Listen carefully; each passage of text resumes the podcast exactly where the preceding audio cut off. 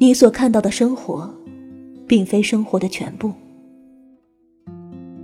随着年岁增长，我越来越觉得，人生像一只 U 盘，有太多的问题占据着内存，有答案的，和无解的。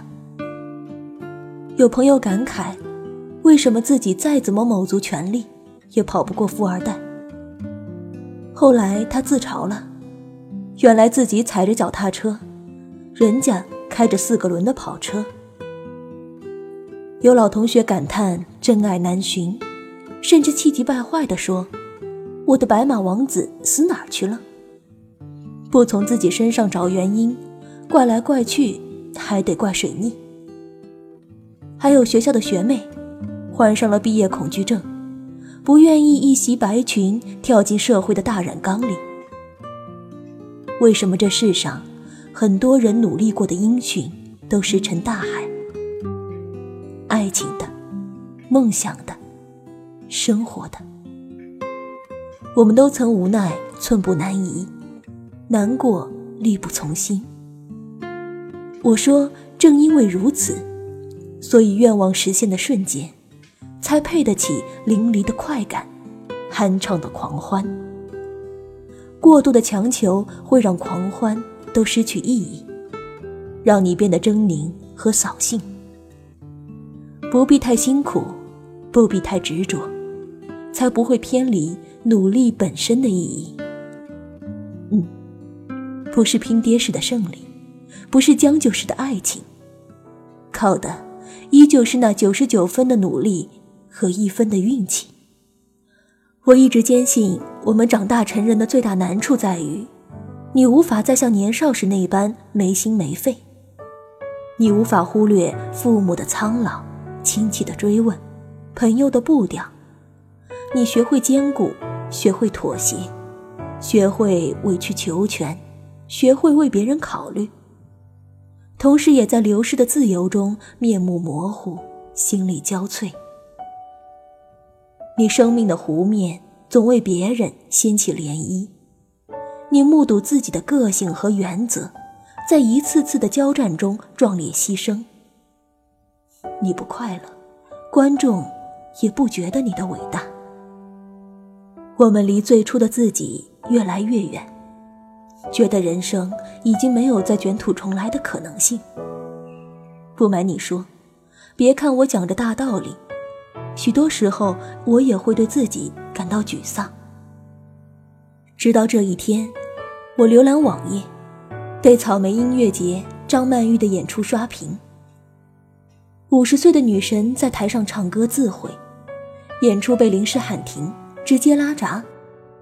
张曼玉最后一句话是：“我不想听。”这是她年轻时无缘的职业，却是她毕生的追求。任性了，爽过了，有人买账了，何必还计较那么多？我感觉到心里的毛躁，仿佛一点点被抚平。而也是同一天，跟损友一起吃宵夜，听他闲扯后，我才知道，午后李文为了垫臀吸精，手术取掉了腰上的两根肋骨。说没有一点动容，绝对是骗你的。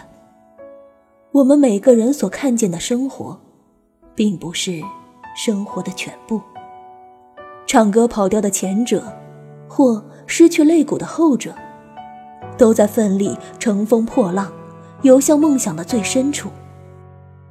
想通透了，就会明白，在理想、爱情面前，每个人势必损耗掉健康、尊严、时间，以及更多的东西。就算不做喜欢的事业，那些缥缈的东西也会在另一处失去。谁敢说这就是赔本的买卖呢？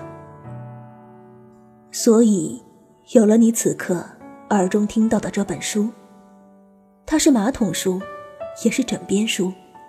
它在故事里追寻意义，又被生活打回原形。它不刻薄，不哗众取宠。像随时可以盯着眼睛侃侃而谈的老友，告诉你：你当明亮，且有力量。你若盛开，清风自来。请你做好心理准备，听书里各式各样的怪咖在爱情里玩转重口味和小清新。他们的生活不需要僵尸粉，不需要奥斯卡提名，永远真爱至上，合适至上。只有自己先变得更牛逼，才有得到一切好运光临的可能性。会有那么一天的，当一个人出现让你跳脚。我靠！姐之前那么多年守身如玉没恋爱，等的就是他了。会有那么一天的，当收到梦想颁发的通行证，怀着心跳到喉咙口的好奇，开启新世界的大门。既然做梦，那就做大一点。我打算被梦想抽掉的两根肋骨，一根用来点亮星光，一根用来斩妖除魔。那么，你呢？